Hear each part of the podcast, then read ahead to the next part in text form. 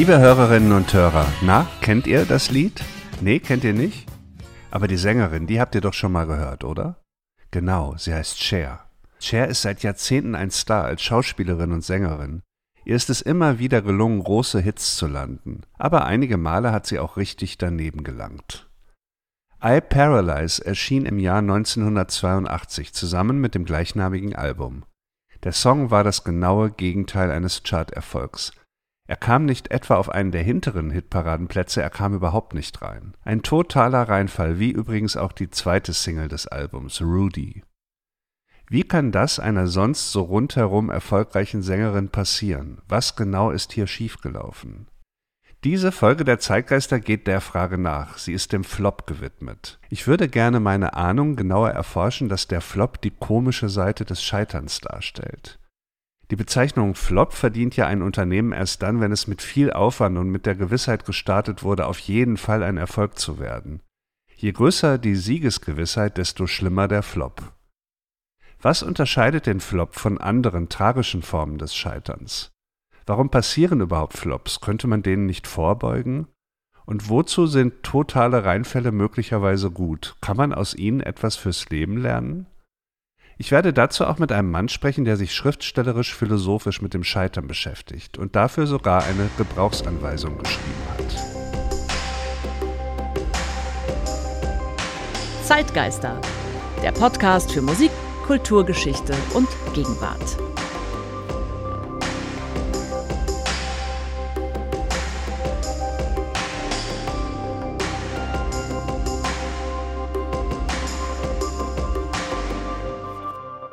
Mein Name ist Ralf Schlüter. Ich produziere den Podcast Zeitgeister zusammen mit der Zeitstiftung Ebelin und Gerd Bucerius. Übrigens heute zum vorletzten Mal. Ende dieses Jahres ist nach über drei Jahren Schluss mit dem Podcast. Mehr zum Finale im Dezember erfahrt ihr am Ende dieser Folge. Ich gehe ja in jeder Folge von einem Song oder von einem Musikstück aus und versuche dann mehr zu erfahren über ein dahinterliegendes Thema. Und diesmal geht es um Cher, um große Triumphe und schlimme Pleiten und um die Frage, wie man mit den Flops im eigenen Leben am besten umgeht. Cher wurde 1946 als Cherilyn Sarkeesian in Kalifornien geboren. Ich habe mich jetzt eine Weile mit ihrer Karriere beschäftigt und ich kann euch sagen, es wird einem schwindelig davon. Ich kenne kaum eine Frau, deren Leben im Showbusiness so turbulent war. An vielen Stellen kommt es einem einfach nur unwahrscheinlich vor, dass das wirklich passiert ist. Es gibt sehr viele Ereignisse in Chers Leben, die ich einfach nicht kannte, von denen ich nicht wusste und die äh, im Nachhinein einfach ganz toller Gossip sind. Zum Beispiel war sie mal eine Weile zusammen mit Gene Simmons von Kiss. Das ist der mit der Zunge, den man auf den Kiss-Fotos immer sieht, mit dieser langen roten Zunge. Und abgesehen davon hat Cher sich immer wieder aus ausweglosen Situationen herausmanövriert. Wenn es so etwas wie ein durchgängiges Motiv in ihrem Leben gibt, dann ist es der unwahrscheinliche Wiederaufstieg nach langer Durststrecke. Die 16-jährige Cherilyn war ein Highschool-Dropout. Sie arbeitete in einem Café. Dort traf sie Anfang der 60er Jahre Sonny Bono. Auch er hatte die Highschool geschmissen. Die beiden fanden aneinander gefallen, vor allem weil sie eine Vorliebe für extrem exzentrische Outfits teilten. Sie machten dann auch schnell Musik zusammen als Sonny und Cher und sie heirateten. 1965 hatten sie ihren ersten Mega-Hit, I Got You Babe, heute ein Popklassiker.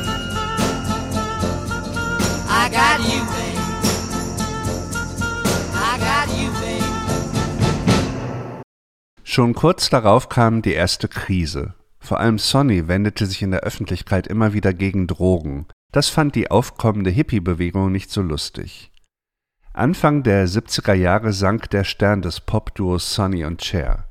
Statt Chartserfolge einzufahren, tingelten die beiden durch Nachtclubs. Eines Tages aber entdeckten sie auf so einer Bühne ihr Talent für Komik und kurze Zeit später bekamen sie eine Comedy-Sendung im amerikanischen Fernsehen, die extrem erfolgreich wurde. The Sonny and Cher Comedy Hour lief von 1971 bis 1974. Dann zerbrach die Ehe der beiden und sie standen wieder vor dem Nichts. Sonny orientierte sich jetzt völlig neu, er wurde später sogar Politiker. Cher begab sich auf die Achterbahnfahrt einer äußerst wechselhaften Solokarriere. Bis in die frühen 80er Jahre liefen ihre Platten nicht wirklich gut, und in diese Zeit fällt auch I Paralyze. 1982, als diese Single erschien, sah es tatsächlich so aus, als ob ihre Karriere jetzt am Ende wäre. Dann, danach, also auch nach diesem Album und dieser Single, wurde ihr Schauspieltalent entdeckt. Sie spielte in Hollywood-Filmen mit, in großen Produktionen und war innerhalb weniger Jahre extrem erfolgreich. In Filmen wie Silkwood mit Meryl Streep, Die Hexen von Eastwick, vor allem aber in Moonstruck, Mondsüchtig, einer romantischen Komödie, wo sie an der Seite von Nicolas Cage spielte. Für diesen Film bekam sie sogar einen Oscar.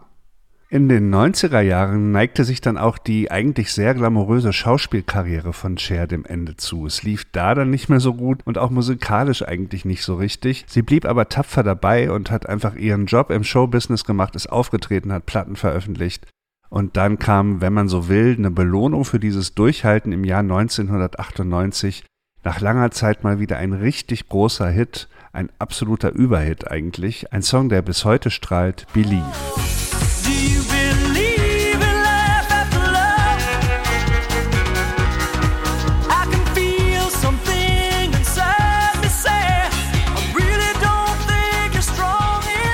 Heute ist Cher 77 Jahre alt.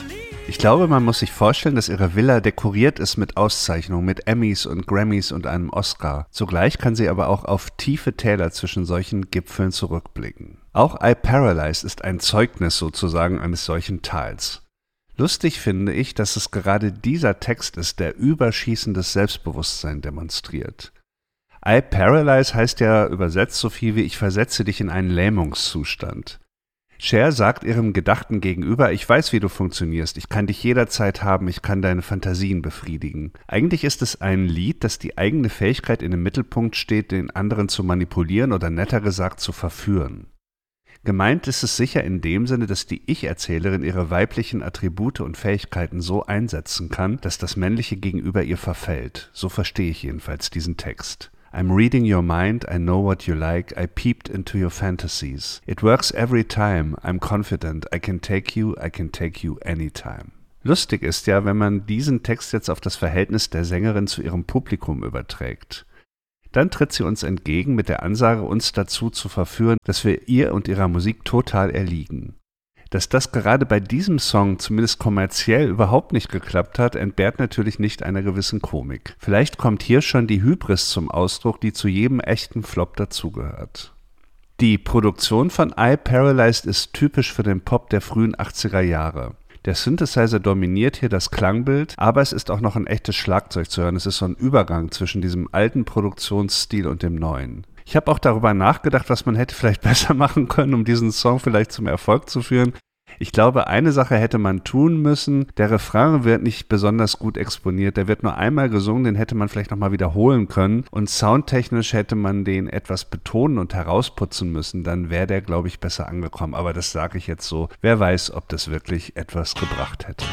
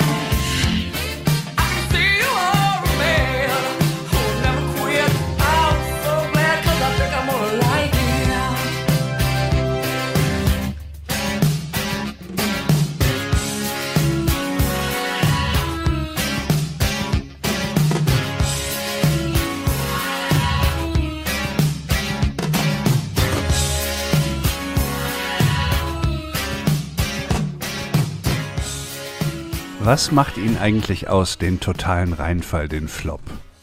Aus meiner Sicht müssen vor allem zwei Elemente gegeben sein. Und das erste habe ich schon erwähnt, das Ganze muss als Erfolg geplant gewesen sein.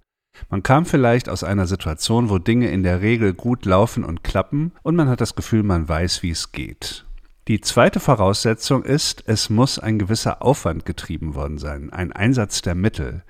Denn entgegen aller fernöstlichen Weisheiten lässt sich die Grundidee in Europa nur sehr schwer bekämpfen, die hält sich sehr hartnäckig, dass viel, viel hilft, dass also maximaler Einsatz auch ein großes Ergebnis bringt. Durchforstet man die Menschheitsgeschichte unter diesen Kriterien nach Flops, dann landet man früher oder später beim Militär. Seit der Antike waren militärische Aktionen Großunternehmen, teuer und aufwendig. Man musste Kriegsgerät herstellen oder besorgen, je mehr, desto besser.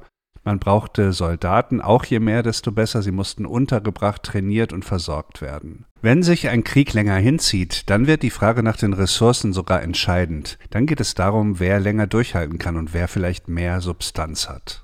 Ich habe ein Buch zu diesem Thema gefunden, die größten Fehlschläge der Militärgeschichte, ursprünglich 1997 erschienen, von Saul David, einem britischen Militärhistoriker. Wie oft, wenn es um reine Kriegsgeschichte geht, ist das Buch ein bisschen mit Vorsicht zu genießen. Militärgeschichte ist ja immer mindestens so sehr ein populäres Unterhaltungsgenre wie ernsthafte historische Forschung. Soziale oder gesellschaftliche Faktoren werden oft nicht wirklich wahrgenommen. Trotzdem fand ich es ganz interessant, wie David dieses Buch aufgebaut hat. Es gibt fünf Kapitel und die sind jeweils nach bestimmten Ursachen für die militärische Pleite betitelt. Neben unfähigen Kommandeuren, Einmischung von Politikern, Truppenversagen gibt es da die beiden interessanten Ursachen katastrophale Pläne und übertriebenes Selbstvertrauen. Ein Beispiel für katastrophale Pläne im Buch ist die sogenannte Operation Market Garden im Zweiten Weltkrieg. Im September 1944 wollten die Alliierten mit Hilfe von Boden- und Luftlandetruppen einen Korridor erkämpfen und einrichten. Er sollte von der Küste durch die Niederlande bis mitten hinein nach Deutschland führen, ins Herz des Nazireichs. Über die später berühmte Rheinbrücke von Arnheim sollten die Alliierten schnell ins Ruhrgebiet gelangen. Diese Operation ist auf ganzer Linie gescheitert. Laut David hatten der britische Feldmarschall Montgomery und seine alliierten Kollegen einen schlechten Plan gemacht, der einfach davon ausging, dass Hitlers Truppen überrascht sein würden und einem schnellen Vorstoß mit Fallschirmjägern keinen Widerstand entgegensetzen würden. Das war aber nicht der Fall. Hinzu kamen etliche kleine Planungsfehler, da wurden zum Beispiel einfach Abstände und Zeiten, die man für bestimmte Wege braucht, falsch berechnet. Also ein absoluter militärischer Reinfall.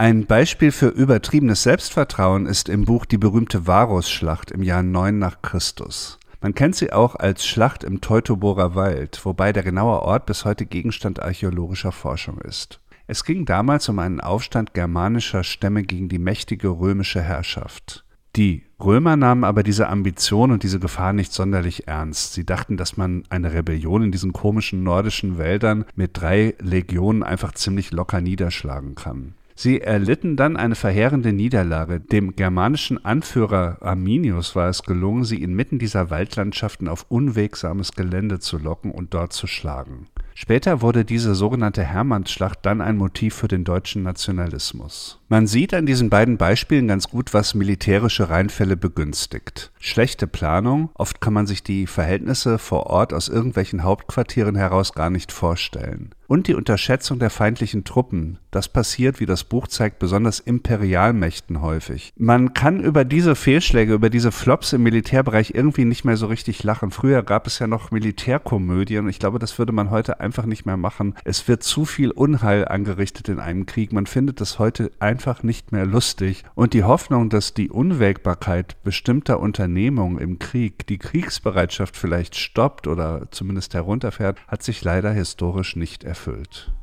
Ich habe neben dem Militär noch drei andere Gebiete ausgemacht, auf denen die Flop-Gefahr besonders hoch ist. Der Film erstens, zweitens technische Neuerungen und drittens, auch wenn das jetzt seltsam klingt, im privaten Bereich Hochzeiten, speziell aufwendig inszenierte Hochzeiten. Zum ersten Punkt. Hollywood ist ja, wenn man so will, das römische Reich der westlichen Unterhaltungsindustrie.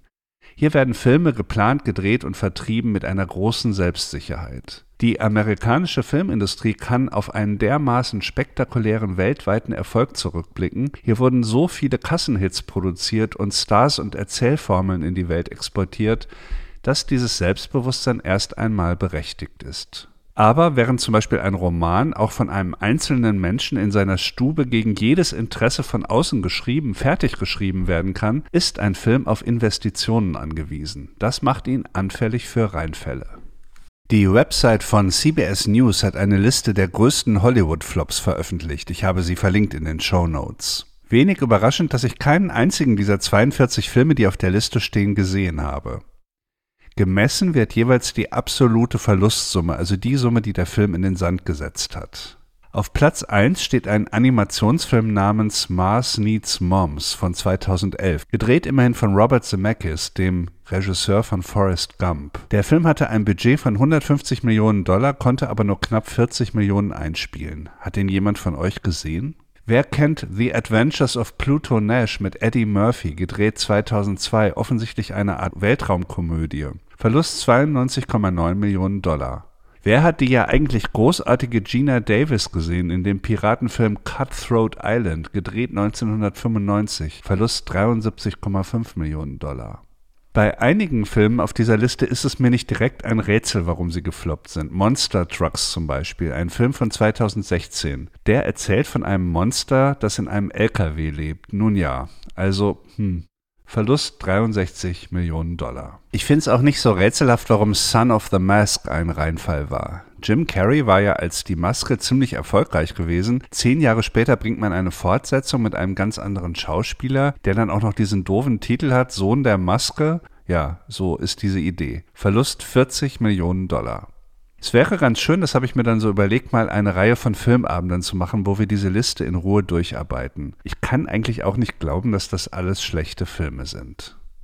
Was die Technik betrifft, da dachte ich zum Beispiel immer, dass Video 2000 ein Flop war. Leider war es das System, das Videosystem, für das sich meine Familie in den 80er Jahren entschieden hatte. Im Videoverleih bekam man normalerweise nur VHS-Kassetten. Wir konnten zwar Filme und sonstiges aus dem Fernsehen aufzeichnen, aber kaum ausleihen. Irgendwann wurde Video 2000 dann auch wirklich vom Markt genommen und es gab keine Kassetten mehr. Ich musste jetzt aber erfahren, dass es neben Video 2000 noch einen viel größeren Flop im Videobereich gegeben hat, Betamax. Dahinter stand der japanische Elektronikkonzern Sony. Betamax Videorekorder und Kassetten waren schon 1975 auf den amerikanischen Markt gekommen. VHS kam erst zwei Jahre später, 77. Wie kann es dann sein, dass sich VHS doch durchsetzte gegen Betamax und später auch noch gegen Video 2000? Lustigerweise gibt es dazu auf der Website des TÜV Nord einen Text, wo diese Frage behandelt wird. Dort heißt es, Zitat, JVC, das war die Firma von VHS, gelang es dank billiger Leerkassetten, einem größeren Filmangebot, einer großzügigen Lizenzvergabe an andere Hersteller und damit einer breiteren Auswahl erschwinglicher Geräte schlichtweg schneller eine kritische Masse an Nutzern für sein Videosystem zu erwärmen. Zitat Ende. Man kann dort auf der Website auch einen Betamax-Rekorder sehen. Ich finde eigentlich, dass die Geräte sehr schön aussahen. Ich hatte die noch nie gesehen. Es gibt hin und wieder wirklich sehr große Flops in der Technik. Einer der letzten war die Datenbrille Google Glass von 2017. Das Interessante an Technikflops ist oft, dass sie später oder teilweise auch viel später in veränderter Form wieder auftauchen. Manchmal ist die Zeit dann einfach noch nicht reif oder die Funktionen waren dann doch zu wenige oder zu schwerfällig. Und was das dritte Flop-Gebiet betrifft, Hochzeiten, ihr kennt das sicher auch, dass Leute manchmal sehr groß planen, wenn es ums Heiraten geht. Die Hochzeit hat ja in den letzten Jahrzehnten eine Renaissance erfahren, so als Veranstaltung, als Event. Vielleicht gerade, weil eine Scheidung heute nicht mehr so schwierig und schambehaftet ist wie früher in der Nachkriegszeit. Wenn man dann drei Tage auf irgendeinem Schloss auf dem Land verbracht hat, wo dann eine aufwendige und teure Hochzeitsfeier über die Bühne ging, hat man ja als Gast automatisch die Erwartung, dass die Ehe dann auch hält, einfach weil sie mit so viel Aufmerksamkeit gestartet wurde. Wenn sie dann kurz danach zerbricht, hat das immer diesen Flop-Effekt. Auch dafür ist Hollywood ja bekannt. Als kürzeste Ehe aller Zeiten gilt dort die von Britney Spears und Jason Alexander mit 55 Stunden. Das war im Jahr 2004.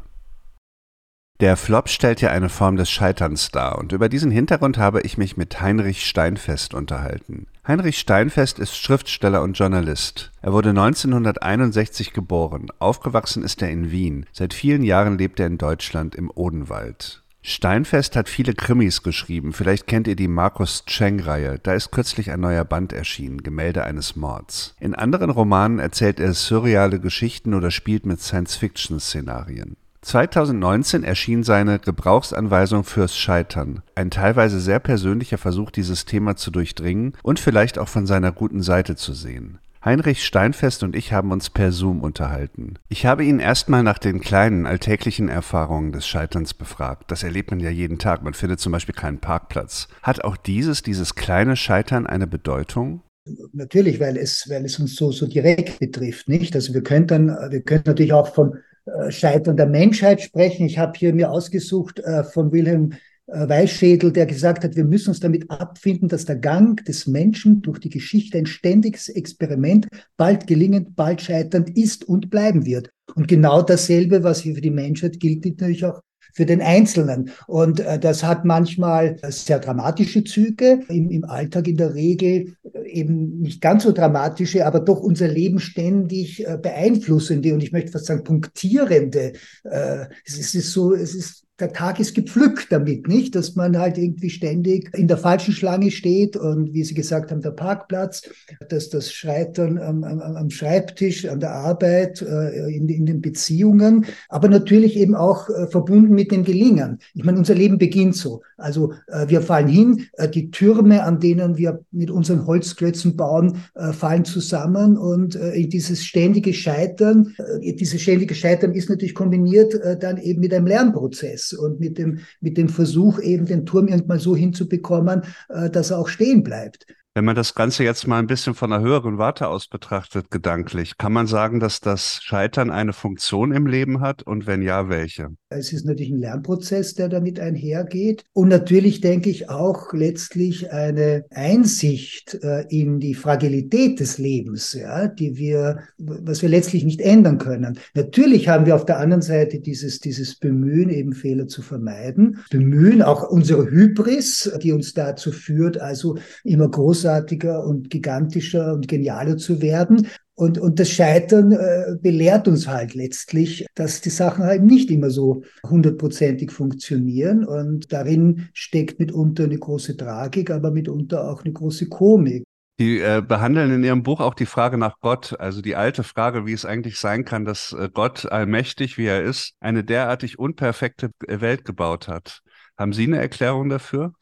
Naja, also gibt es verschiedene. Also man könnte natürlich sagen, okay, es ist reine Bösartigkeit, nicht? Das will ich jetzt mal nicht annehmen. Die andere Frage wäre natürlich, inwieweit diese Unvollkommenheit ja aus uns wirklich erst Menschen macht, ja? Weil was wäre das Gegenteil? Das Gegenteil wäre ein Apparat, eine Maschine, äh, die perfekt ist, äh, die uns auch von so äh, ungünstigen Dingen wie Nahrungssuche und Fortpflanzung befreit wenn ich mir eine paradiesische äh, Gesellschaft vorstelle, äh, die kann ich mir, wie gesagt, nur mit, äh, mit recht unfreien, eben zum paradiesischen Dasein gezwungenen Lebewesen vorstellen, wo zum Beispiel so etwas wie Kunst ganz sicher gar nicht entstehen würde, ja, und möglicherweise auch Philosophie nicht. Diese Unvollkommenheit, dieses, diese Möglichkeiten der Fehler, äh, machen uns eigentlich erst wirklich zu Menschen, so wie auch der Makel uns eigentlich zu Menschen macht. Also so gesehen ist, äh, wenn, wenn es Gott so gemeint hat, äh, dann hat er uns eben diese, diese Freiheit gegeben, überhaupt eben Menschen zu werden, uns auch eben zwischen Gut und Böse, zwischen falsch und richtig entscheiden zu können. Also äh, ich denke, unser ganzes Leben, das ist ein ständiges Hin und Her wiegen zwischen diesen, diesen Extremen. Und das macht äh, das Leben letztlich äh, bei aller Tragik und allem Schmerz, aber auch, auch interessant und spannend und, äh, und hat in sich natürlich die Möglichkeit einer Entwicklung. Die perfekte Maschine braucht keine Entwicklung. Ne? Mich interessieren ja für diese Folge des Podcasts vor allem die Reinfälle, die totalen Reinfälle, Englisch Flops. Das sind Unternehmungen, die groß und optimistisch geplant werden mit viel Einsatz und die dann voll in die Hose gehen. Kann man bei Flops sagen, was für eine Art von Scheitern ist das und ähm, was wird da eigentlich bestraft? Wird da vielleicht zu viel Selbstsicherheit bestraft? Naja, gut, also mitunter wahrscheinlich schon. Also ich hatte ja die Hybris angedeutet, nicht? Das, ja, da wird der Mensch wieder sozusagen zurechtgestutzt. Und andererseits ist es ja so, ich meine, für, für, für jeden Flop ist man ja nicht unbedingt selbstverantwortlich. Also ich denke, wenn Sie gerade jetzt auch die Kunst ansprechen, mitunter ist es eben so, dass äh, hier jemand sich leider Gottes vielleicht das Richtige im falschen Moment tut, ja, äh, oder etwas, etwas schafft, was äh, schlichtweg in seiner Zeit noch nicht in dieser Bedeutung wahrgenommen wird. Etwas wird zum Flop, erweist sich dann aber Jahre oder Jahrzehnte oder noch später eben als, als Geniestreich. Andererseits muss ich sagen, nicht alles, was nicht verstanden wird, ist auch genial. Also es gibt eben einfach nur mal Dinge, äh, die sind, die werden zu Recht nicht als, als großartig wahrgenommen. Der Flop ergibt sich ja daraus, weil äh, ja, einzelne Personen etwas Großartiges nicht wahrnehmen, sondern in der Regel eine große Menge von Leuten äh, es, es nicht als, als, äh, als wunderbar und großartig äh, empfinden. Und es sich, ich habe mir, ich habe mir natürlich im Vorfeld jetzt ein bisschen mir angesehen, äh, weil ich ja auch als, äh, als Cineast mir gar nicht so bewusst war, äh, welche Filme, die ich sehr schätze, äh, Flops waren. Also zu Blade, Blade Runner, ja, äh, von Ridley Scott, ein, ein, Film, den ich eigentlich, ich persönlich immer nur wahrgenommen habe als, als, einen, als einen Meilenstein und auch, wo ich auch das Gefühl hatte, mein Gott, ich, ich rede zu viel mit Leuten darüber. Das muss also eigentlich immer ein erfolgreicher Film gewesen sein. Auch Donnie Darko zum Beispiel, ja äh, und, äh, und das sind Filme, die haben aber am Anfang gefloppt, ja, die waren offensichtlich, oder Mulholland Drive von David Lynch, ja. Das sind lauter Filme, die in meiner Wahrnehmung einfach nur großartig und erfolgreich sind und in Wirklichkeit waren sie es zumindest einmal an der Kinokasse nicht und brauchten dann so Dinge wie eben die DVD oder ein Director's Cut äh, oder eben auch äh, so Nachfolgefilme, die sozusagen den, den Ursprungsfilm erst so richtig bekannt gemacht haben. Äh, manchmal braucht es eben und, und anderes, äh, ja, floppt vielleicht zurecht und manches wird gerade sozusagen durch sein, durch sein äh, famoses Scheitern dann zum Kult. Also ich denke jetzt bei Filmen an Ed Wood, nicht? Also den schlechtesten Regisseur aller Zeiten mit äh, Blind Night from Outer Space, der schlechteste Film aller Zeiten, ja. Und das ist wirklich, also das ist ein Film, wo dann irgendwie die, die Hälfte des Wikipedia-Eintrags darin besteht, über Fehler und Ungereimtheiten in diesem dieses Filmes aufzulisten. Und, und trotzdem, ja, hat er Kultstatus äh, bekommen. Und also wenn man sozusagen ganz, ganz tief hinein in die Fehler geht, geht, dann äh, merkt man eben auch, wie reizvoll sie sein können. Können Sie sich noch an einen Flop aus Ihrem eigenen Leben erinnern? Naja, gut, also Flops hat man natürlich immer eine Menge. Ich würde gerne vielleicht sagen, dass das natürlich auch das Entscheidende ist, äh, die eigene Wahrnehmung.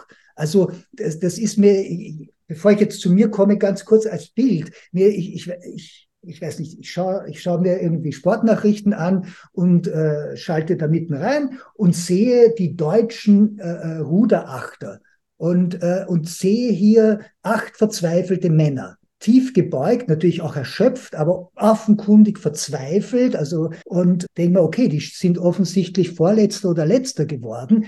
Dann aber erfahre ich in den Nachrichten, nein, sie sind Zweiter geworden und haben also gegen die Engländer. Und das zeigt natürlich, also, äh, aber bestimmten Moment ist offensichtlich nur mehr der, der Sieg zählt, äh, der, der, Triumph, der absolute Triumph und die Silbermedaille ist Ausdruck einer Niederlage. Ja? Und so geht's dann auch im eigenen Leben, dass man natürlich manche Dinge vollkommen übertreibt in, und, und auch was, was die eigene Angst davor betrifft. Ja? Also ich denke, um jetzt auf mich wieder zu kommen, das geht bis in meine Träume hinein, also Angst vor Lesungen und Angst vor den Katastrophen, die bei Lesungen stattfinden könnten. In, in, in den Träumen zeigt sich das dadurch, dass mir dann ganz absurde Dinge passieren, wie dass mir während der Lesung alle Zähne ausfallen oder äh, dass ich das falsche Buch in der Hand habe oder das Buch eines anderen Autors anstatt das eigene oder ein Buch mit leeren Seiten. In der Realität äh, ist es dann oft nicht ganz so äh, äh schrecklich, aber ich kann mich gut erinnern, wie ich, äh, ich hatte eine Lesung in Paris mit einer Übersetzung von mir und ich hatte vorher auch äh, so ein, einige erfolgreiche Lesungen, die mich so, ich habe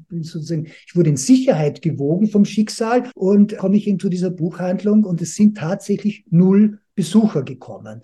Und es war letztlich so, dass sozusagen der Albtraum ist Wirklichkeit geworden. Und erstaunlicherweise aber habe ich es dann doch äh, zusammen mit den, mit den äh, zwei Veranstaltern äh, bei mehreren Gläschen guten Wein humorig aufgenommen.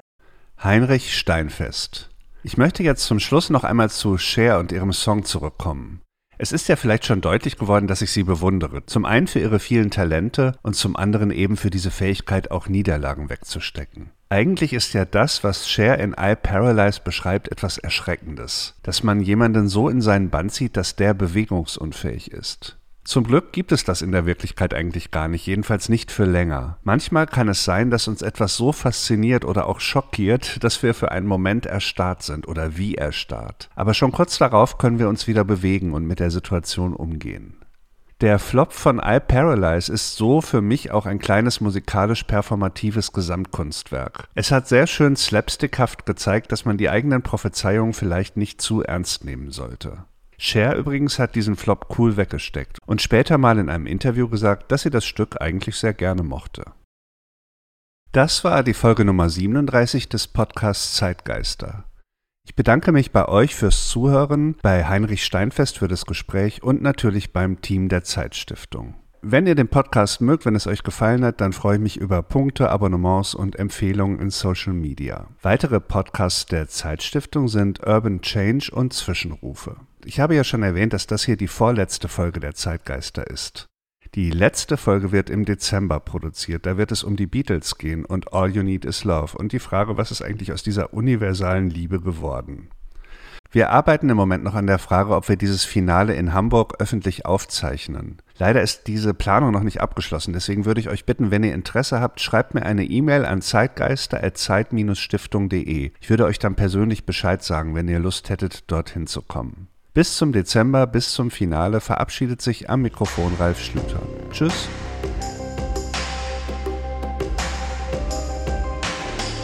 Zeitgeister, der Podcast für Musik, Kulturgeschichte und Gegenwart.